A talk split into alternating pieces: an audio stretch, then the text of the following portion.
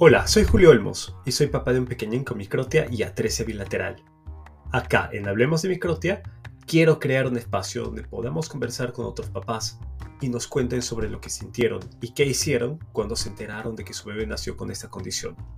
También conoceremos a personas adultas que nacieron con microtia, las cuales nos contarán cómo fue su vida, los retos que tuvieron y cómo los enfrentaron. Podremos escuchar historias en las cuales los narradores tendrán diferentes formas de pensar y actuar.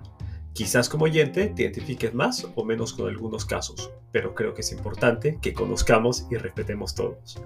¿Te parece si empezamos? El día de hoy me acompaña Santiago, él vive en San Vicente, Coyotepec, México. Tiene 14 años y actualmente cursa el tercer grado de telesecundaria. Nació con microtia y atresia unilateral izquierda. También nos acompaña Beatriz, que es la mamá de Santiago. Hola Beatriz, previo al inicio de este episodio, teniendo en cuenta que Santiago es menor de edad, te pido tu autorización para poder grabar la conversación con él. Hola, buenas noches. Soy madre de Santiago y doy la autorización que participe en, e, en este episodio. Gracias. Perfecto, muchas gracias. Bienvenido, Santiago. Gracias por aceptar compartir tu historia. Buenas noches, Julio. Eh, mi nombre es Santiago Campos Gonzaga. Gracias por tu interés en participar en el podcast. ¿Cómo fue que tus papás, o si es que tus papás te contaron en algún momento, ¿Cómo se enteraron de tu microtia?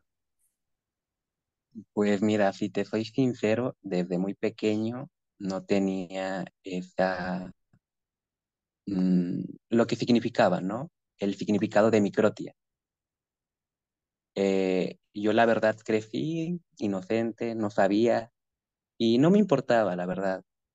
Sí, malos comentarios siempre los hubo, pero nunca les tomé en cuenta pero lo descubrí actualmente, si te soy sincero, con las historias que he oído acerca del podcast, podcast. Mm, me interesó y estuve analizando, buscando información y descubrí lo que era la microtia. En mi caso es microtia a nivel 3. Em, cuando yo la descubrí, pues Sí, tuve en un momento temor, si te sincero, en el sentido de que así voy a seguir para toda mi vida, no voy a volver a escuchar, bueno, no voy a escuchar eh, la deformidad que tengo, tiene alguna solución. Entonces me generé muchas ideas en ese momento y es cuando yo hablé con mis papás y más que nada le comenté a mi mamá que lo que presentaba así, así se llamaba.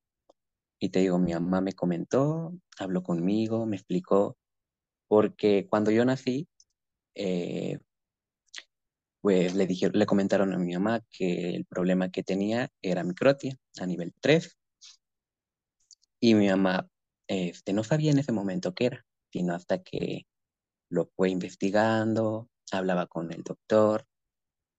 Y desde esa etapa de nacimiento hasta actualmente íbamos al, con el doctor de que el cuidado que necesitaba el oído, cómo cuidar la otra parte y todo eso. Para ponernos en contexto, tú naciste en San Vicente, ¿correcto? Sí.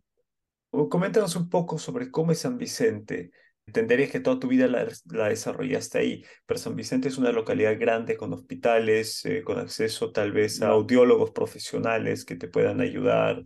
Cuéntanos un poco. No, aquí San Vicente Coyotepec es una localidad pequeña y lo que son los, los hospitales, eh, uno más cercano que queda es este, como unos... Mm, 35 kilómetros, pero en ese hospital solo se manejan urgencias. En mi caso de lo que era microtia, era ir hasta la ciudad de Puebla. Hay un hospital que se llamaba, que se llama El Niño Poblano. En ese hospital, desde mi infancia hasta actualmente, se fue viendo todo ese proceso de lo que era microtia y cómo era las visitas allá, de que cómo el doctor me trataba, las sugerencias que me daba y todo eso. Mencionaste que ibas al hospital para que te traten la microtia y te ve el doctor. ¿A qué te refieres exactamente? Aproximadamente con el audiólogo íbamos cada medio año o incluso tres veces al año.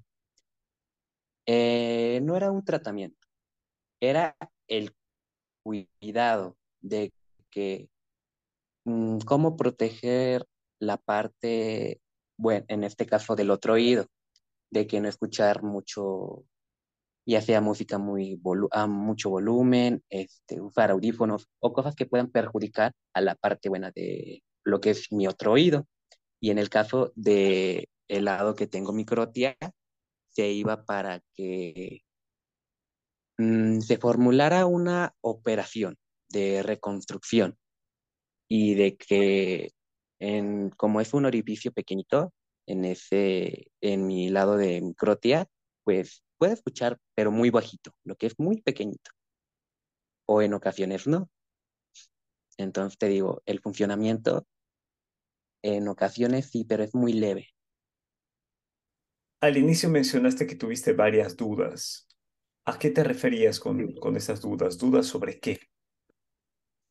Eh, dudas sobre si tenía una solución o una solución más que nada, el poder volver a escuchar o la reconstrucción. Entonces es cuando ahí surgió eh, mi gran duda de que cómo sería el transcurso de mi vida sin mi parte de mi oído que fuera funcional. ¿Qué edad tenías cuando se despertaron todas estas dudas? Pues no tiene mucho.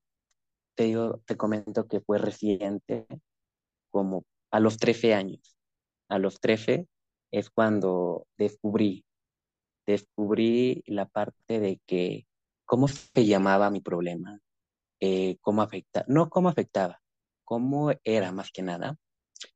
Y si te soy sincero de nuevo, desde mi infancia hasta ahora nunca me importó, nunca, nunca le tomé gran importancia, sino como que más ahora, analizando muchos puntos.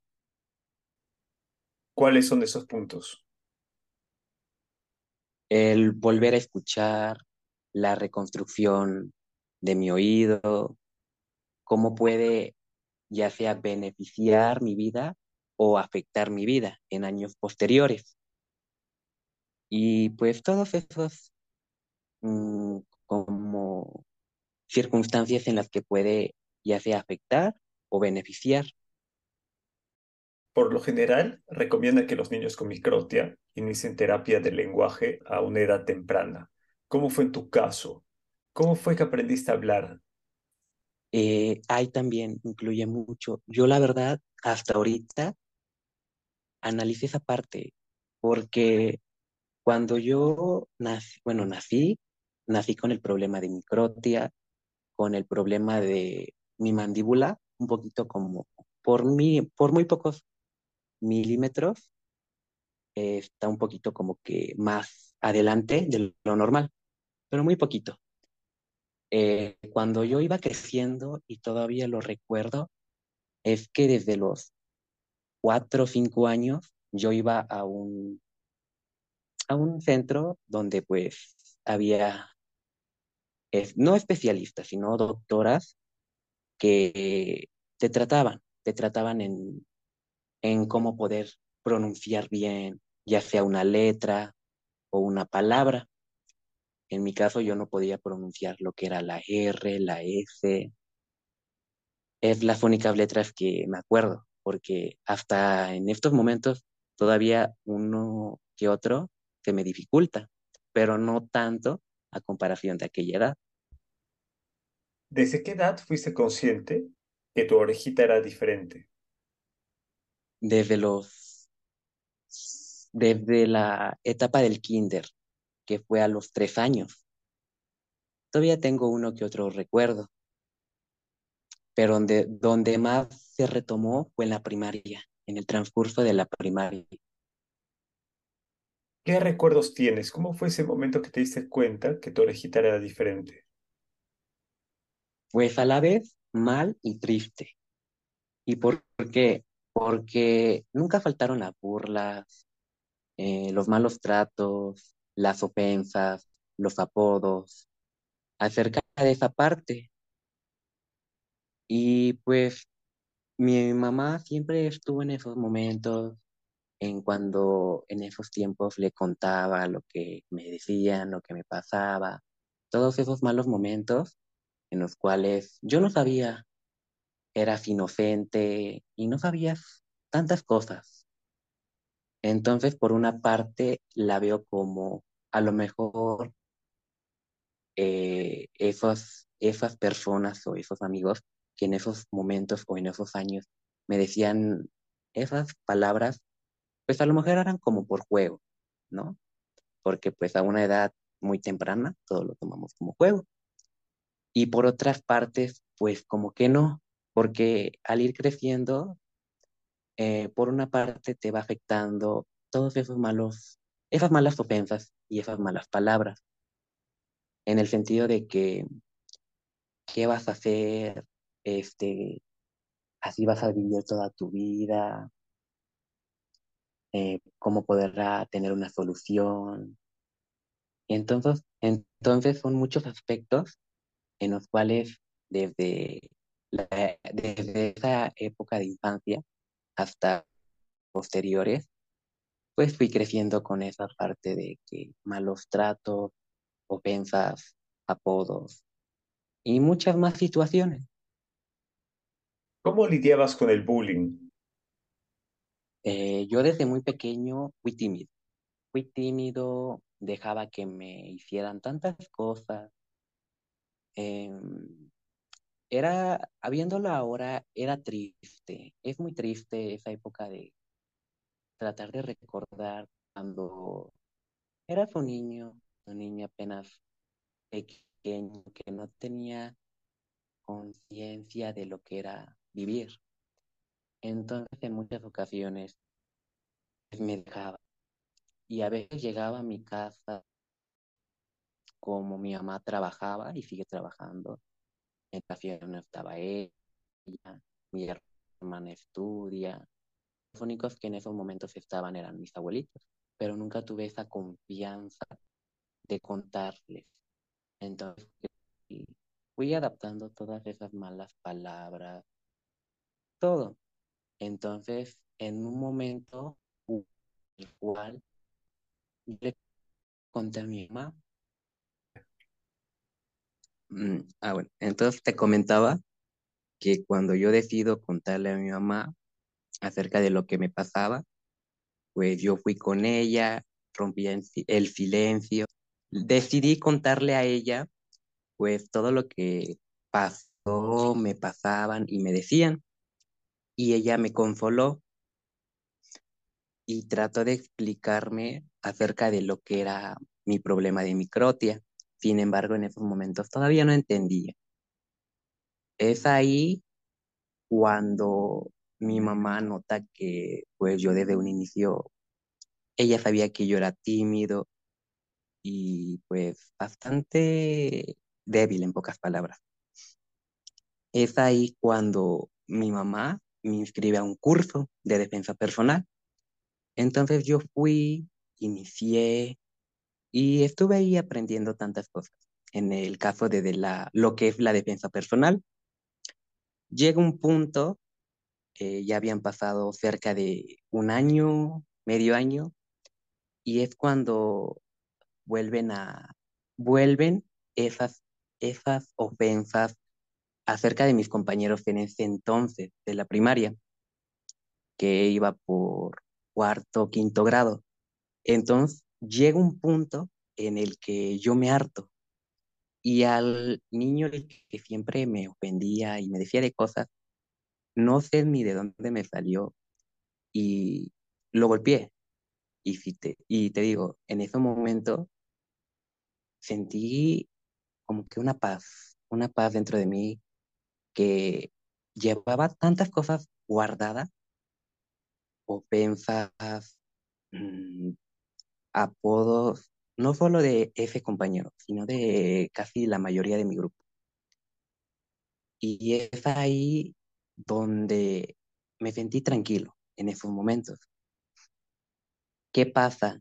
Que después, pues, me llamaron la atención de que por qué lo hice, sí, pero es ahí como, como esa parte de que dices, vaya, me siento más tranquilo, no en el sentido de que golpear está bien, no, sino de que mm, traté o hice de que todo lo que llevaba lo saqué en ese momento. Entonces, pues, a lo mejor estuvo bien mi acción o estuvo mal, pero desde mi punto de vista o desde lo que sentí en ese momento es que sentí esa paz. Después de ese momento, los casos de bullying continuaron o disminuyeron. Al principio se disminuyeron, al principio, pero ya después volvió la, devolvieron, volvieron, pero ya era algo como que yo no le tomaba importancia, porque al ir creciendo te vas dando cuenta de cosas, de varias cosas, de lo bueno y lo malo, y es ahí como, ¿para qué discutir con alguien acerca de que naturalmente, pues es parte de ti, ¿no? De que yo nací con esta condición y así voy a seguir siendo, ¿no? Entonces, no va a haber una forma de caerla.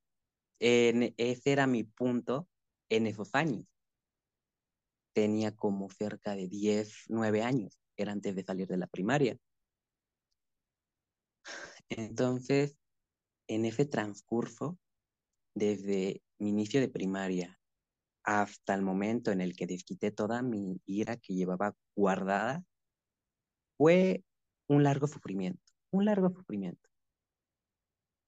Llega, llegó el punto en donde saqué todo lo que llevaba dentro, saqué mi ira, me sentí tranquilo, me sentí con esa paz y con esa tranquilidad. Y seguí, seguí normal, normalmente. Actualmente, ¿cómo es tu situación? ¿Cómo lidias con el bullying? ¿O en verdad crees que ahora es menor, ya que tus amigos y tus compañeros y tú son más maduros? Pues nunca va a faltar el compañero que lo diga y lo haga, ¿no? La parte de que lo tome como juego o relajo. Entonces, pues actualmente, durante mi transcurso de secundaria, de telesecundaria, estuvo muy disminuido esa tranquilidad. Sí, no va a faltar el, el que trate de decir o lo diga, ya sea para molestar o para ofender. igual, te digo, lo tomo como algo sin interés, porque viéndolo de otra forma es, es parte de ti, ¿no? Y debes de querer todo lo que te pertenece o forma parte de ti ya sea tus sentimientos o cada parte de tu cuerpo. Y, entonces, pues ahorita ya no es tanto a comparación de antes. Y te vas comprendiendo muchas en, en los transcursos del tiempo.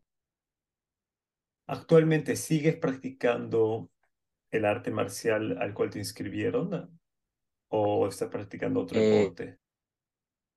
no, lo que yo practicaba ese entonces era taekwondo. Eh, me inscribieron, el principal motivo para perder ese, ya sea para actuar o para hablar, porque era tímido y era muy débil.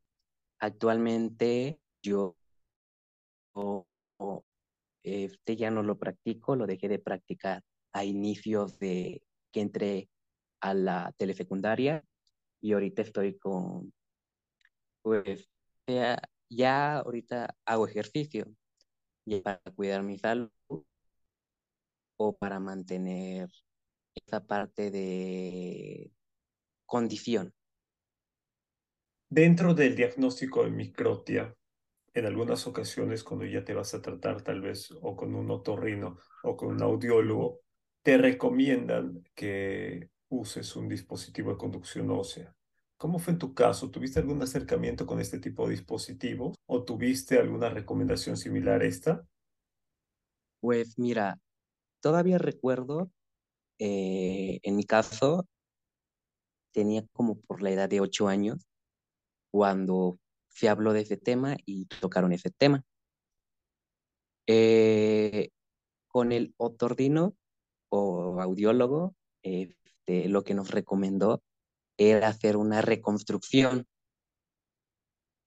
¿Qué pasa? Que lo que le decía el doctor, que era lo que es el cartílago, que se extrae de la costilla, todavía estaba muy tiernito o muy apenas en crecimiento yo desde pequeño era flaco, entonces no sé si tenía algo que, que ver o algo que no.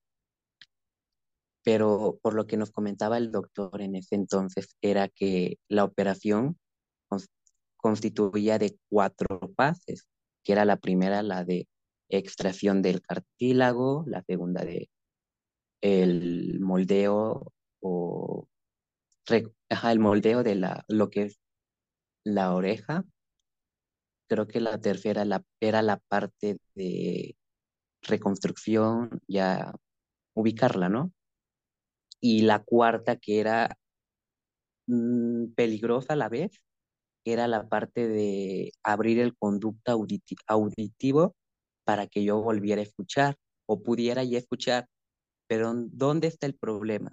Que por lo que nos había dicho el doctor, que iba a tener desventajas desventajas en el caso de que una que otra actividad no la iba a poder realizar, porque tenía yo que estar cuidando la parte de, mi oído.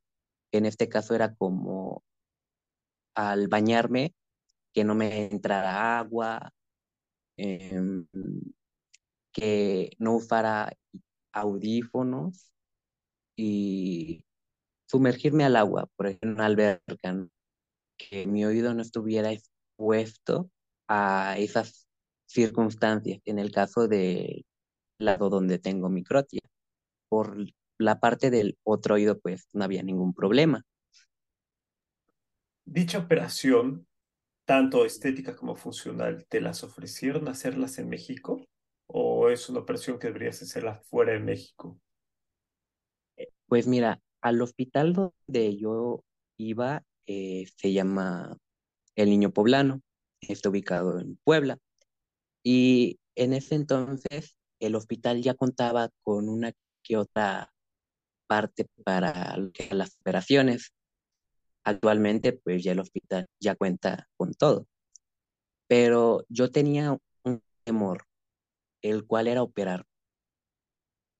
Ese temor se debía a que no estaba seguro de que si todo iba a salir bien.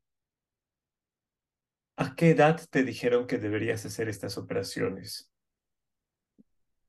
A mí me había, bueno, a mí me habían dicho que la operación tenía que hacerse, me parece que a los 12 años o a los 10 años.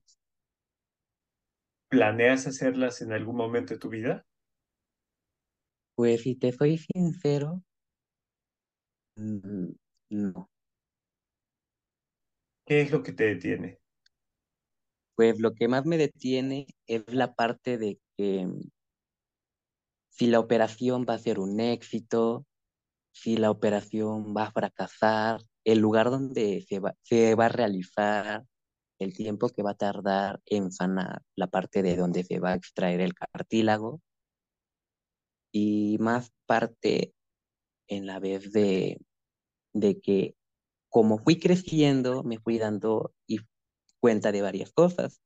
Una de ellas era de que cada persona nace ya sea con una cualidad o algo diferente, ¿no? En mi caso, pues, lo que es la parte de mi oído. Y es ahí también donde surge un cariño, un cariño a la parte de que yo nací así, soy así, puedo cambiarlo, sí, la parte de la estética, pero nunca va a volver a ser en la parte de volver a escuchar.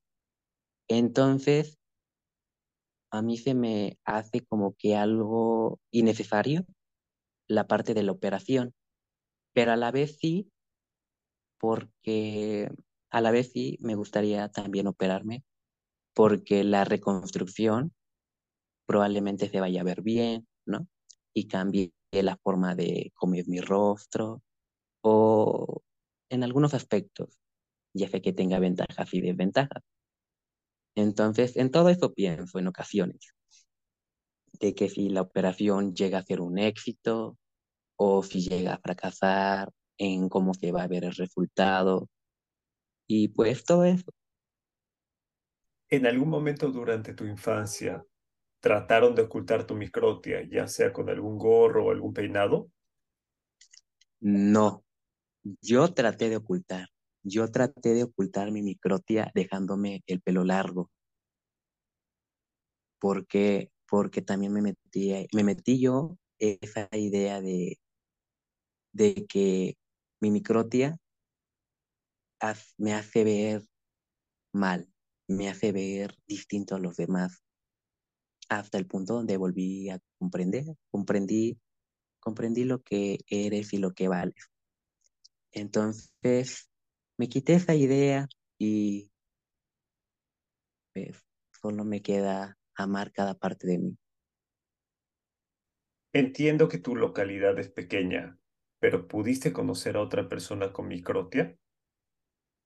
No, y es también donde desde mi infancia yo pensaba que solo yo había nacido con esa condición, porque nunca había visto a otro niño o a una persona adulta con la misma condición que yo, hasta el punto en el que lo descubrí. Cuando descubriste que no eras la única persona en el mundo con esta condición, ¿qué sentiste? Interés, interés en saber que no soy la única persona con esta condición. Me puse a investigar en ese momento acerca de lo que era bueno, la, lo que era esa condición y descubrí que me parece que de cada 5.000 personas, una persona aparece con microtia y que la respuesta naturalmente no, no hay una respuesta que, que diga el por qué los niños o por qué las personas nacen con esta condición. En base a tu experiencia y en base a lo que te tocó vivir hasta ahora, ¿qué le podrías recomendar a los papás que tienen un pequeño con microtia? Pues por lo que yo viví, por lo que yo pasé y sufrí, te puedo asegurar que desde un padre que tenga un hijo con microtia, que es pues esta parte, recomendarles que a sus hijos nunca los dejen la parte de solos, que siempre les pregunten, más fundamental, la escuela, de que, oye, ¿sabes qué? ¿Cómo te fue en la escuela? ¿Te dicen algo? Eh, ¿Cómo te sientes tú?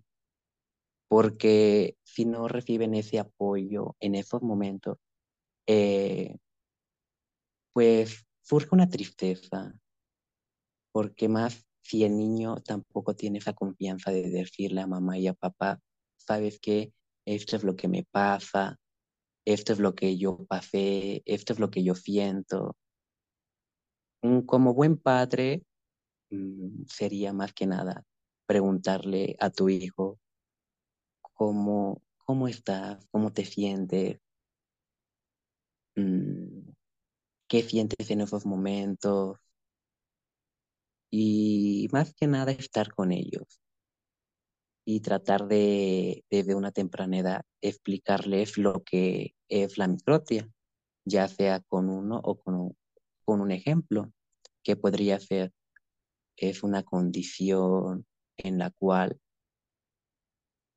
mmm, naces, podría ser siendo especial, porque es algo que es parte de ti, va a ser parte de ti y lo debes de querer no lo debes de odiar ni de maldecir de que por, eh, por lo que presento mi vida va a ser mala, va a ser insoportable, va a tener malos momentos, sino al contrario de ver todo lo bueno, de que no solo por ser una condición, no vas a tener una vida bonita o una vida mala, sino es lo contrario.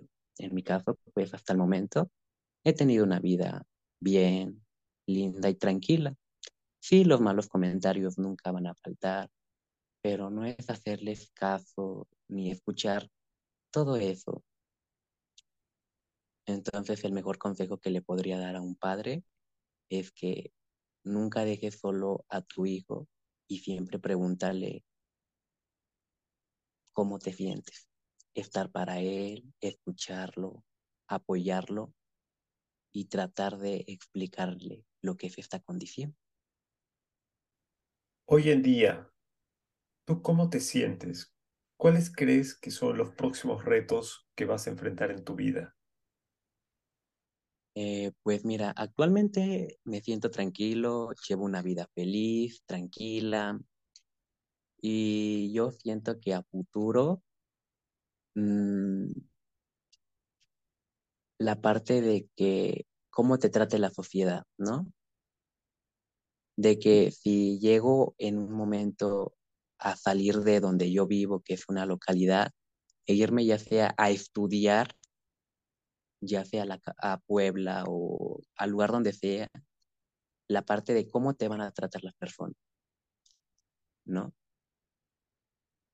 Ya ahí es de cada quien la parte de que si vas a tener respeto a, una, a aquella persona. Al inicio de la conversación que tuvimos mencionaste que llegaste al podcast, pero ¿cómo fue que llegaste al podcast? ¿Cómo fue que te enteraste de, de este proyecto? Pues mira, ahí es donde yo no sabía. Hasta ese momento es, yo no conocía la microtia. Mm, yo solo sabía que era un problema, ¿no? Que era un problema auditivo, pero nunca conocí el nombre verdadero. Me topé un video de tu esposa y me surgió ese, ese interés, ese interés de poder escuchar las historias de las demás personas a través de que yo también puedo compartir la mía y poder mm, escuchar lo que diferentes personas pasan o en un caso cuando tienen su hijo, ¿no? De lo que ellos pasaron o cómo fue su reacción. Entonces fue algo bonito el poder, el poder escuchar todas esas historias, porque me puso, mm, llegó, llegó al punto en donde pienso que no soy la única persona con esta condición, que también hay más niños, personas adultas, y va a ser parte de ti y será parte de ti para toda tu vida. Sí, se podrá cambiar estéticamente, pero ya va a depender de cada quien. A mí por, por parte mía, pues es algo que así nací y así, así voy a seguir, entonces me encariñé con esa parte. Al igual que tú, me gustaría que otras personas, jóvenes o niños, pudieran llegar a escuchar este podcast. Si alguien de tu edad o alguien menor que tú estás sintonizando o escuchando este episodio en este momento, ¿qué mensaje le darías? Eh, ámate, quiérete y respétate a ti mismo, porque así naciste y así te debes de querer, no porque trate, no porque seas diferente por parte de la condición, vas a querer mm, fracasar en la vida. No, o sea, todo lo contrario. Es algo muy bonito porque mm, puedes decir que con la condición que yo presento, así como tiene ventajas, también tiene desventajas, sí, claramente. Pero mm, la parte de amarte, quererte, siempre debe de estar contigo. no porque nazcas con esta condición vas a querer pensar que tu vida va a ser diferente a la de los demás o vas a querer ser como vas a vas a querer hacer como los demás, tratar de cambiar algo que puede o no puede. Entonces, solamente quiérete tal cual eres, ámate, seas como seas. Y nunca hagas caso a los malos comentarios. Nunca hagas caso a esas ofensas, a esos malos tratos. No, no trates de, de decir que la culpa la tiene tu condición. Y puedes tener una vida tranquila y feliz teniendo la condición que es la microtia. Solo va a depender de ti de que si la aceptas o no la aceptas. Entonces solo ama cada parte de ti, quiere cada parte de ti y sé tal cual eres. No trates de ser otra persona o fingir ser una persona que no eres.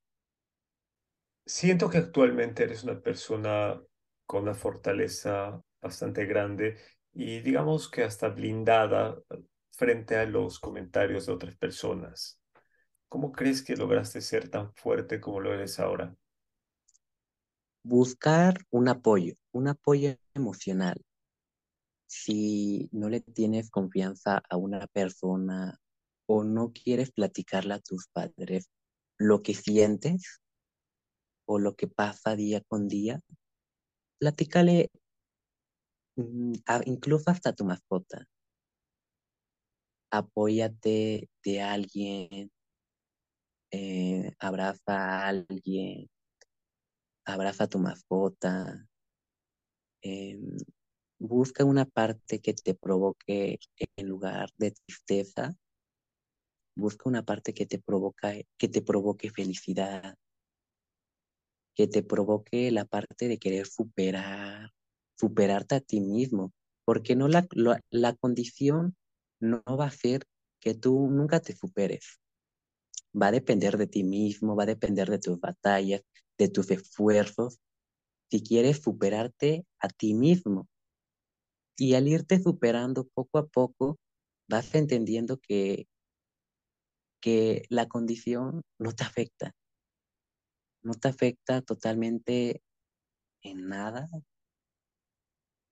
Porque, porque la condición es parte de ti, eh, es parte que no vas a poder cambiar, que así eres, no vas a poder ser otra persona. Entonces, debes de ver que no por tener, no porque tengas la condición, vas a tener una vida mala, no. Va a depender de ti mismo, va a depender de tus emociones, de tus decisiones, de lo que hagas para irte superando. Entonces en ese transcurso es donde, donde te vas, donde vas agarrando esa parte de que vas queriendo, vas aceptando las cosas como son y te vas acostumbrando, te acostumbras a, a lo que pueda pasar, ¿no? Entonces, la fortaleza siempre va a venir de tus decisiones, de tus pensamientos y de tus acciones. Si tuvieras la oportunidad de cambiar algo sobre la forma en que se abordó tu microtia, ya sea por parte tuya o por parte de tus papás, ¿cambiarías algo? Y si así fuera, ¿qué sería? Mm, el poder, ya sea la reconstrucción o el poder escuchar porque, porque a veces llegas al punto, en mi caso, de que qué se sentirá, qué se siente o qué se va a sentir el poder escuchar por los dos lados, ¿no? de que escuches por la parte derecha y por la parte izquierda. Entonces, en mi caso, una de dos sería el poder escuchar y la otra el poder de la reconstrucción, pero no tanto por la reconstrucción, sino más que el oído cumpla su funcionalidad, ¿no? Porque si naciste con la condición, pues es para amarte y quererte tal cual eres. Santiago, quiero agradecerte por tu tiempo y tu disposición a grabar este episodio.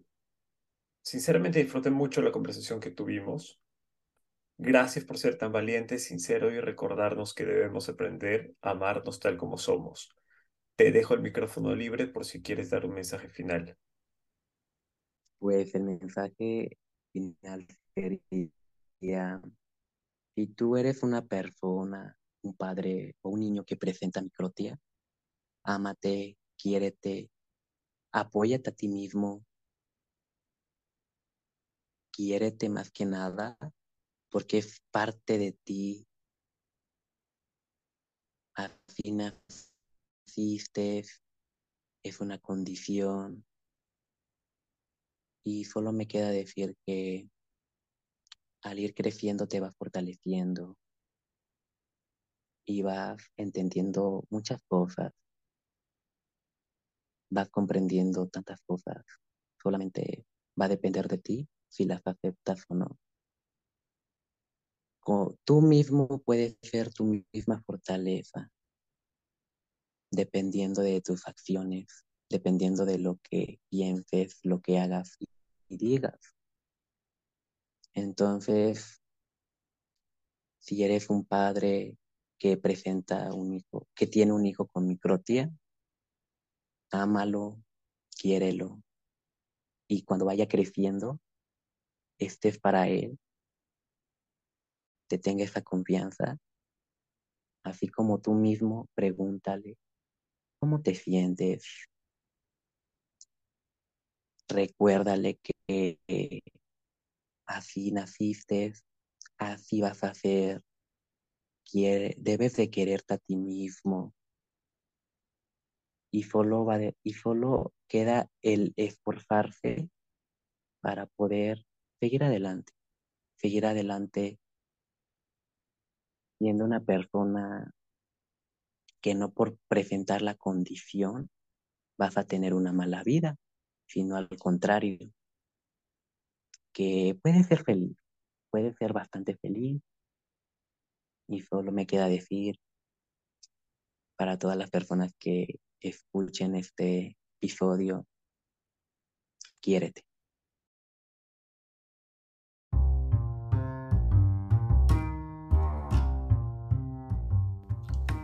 Eso fue todo por hoy. Existen ocasiones en las que nos sorprendemos de lo que podemos aprender de otras personas, o la paz que éstas pueden transmitir. Para mí, Santiago es el que me generó estos efectos.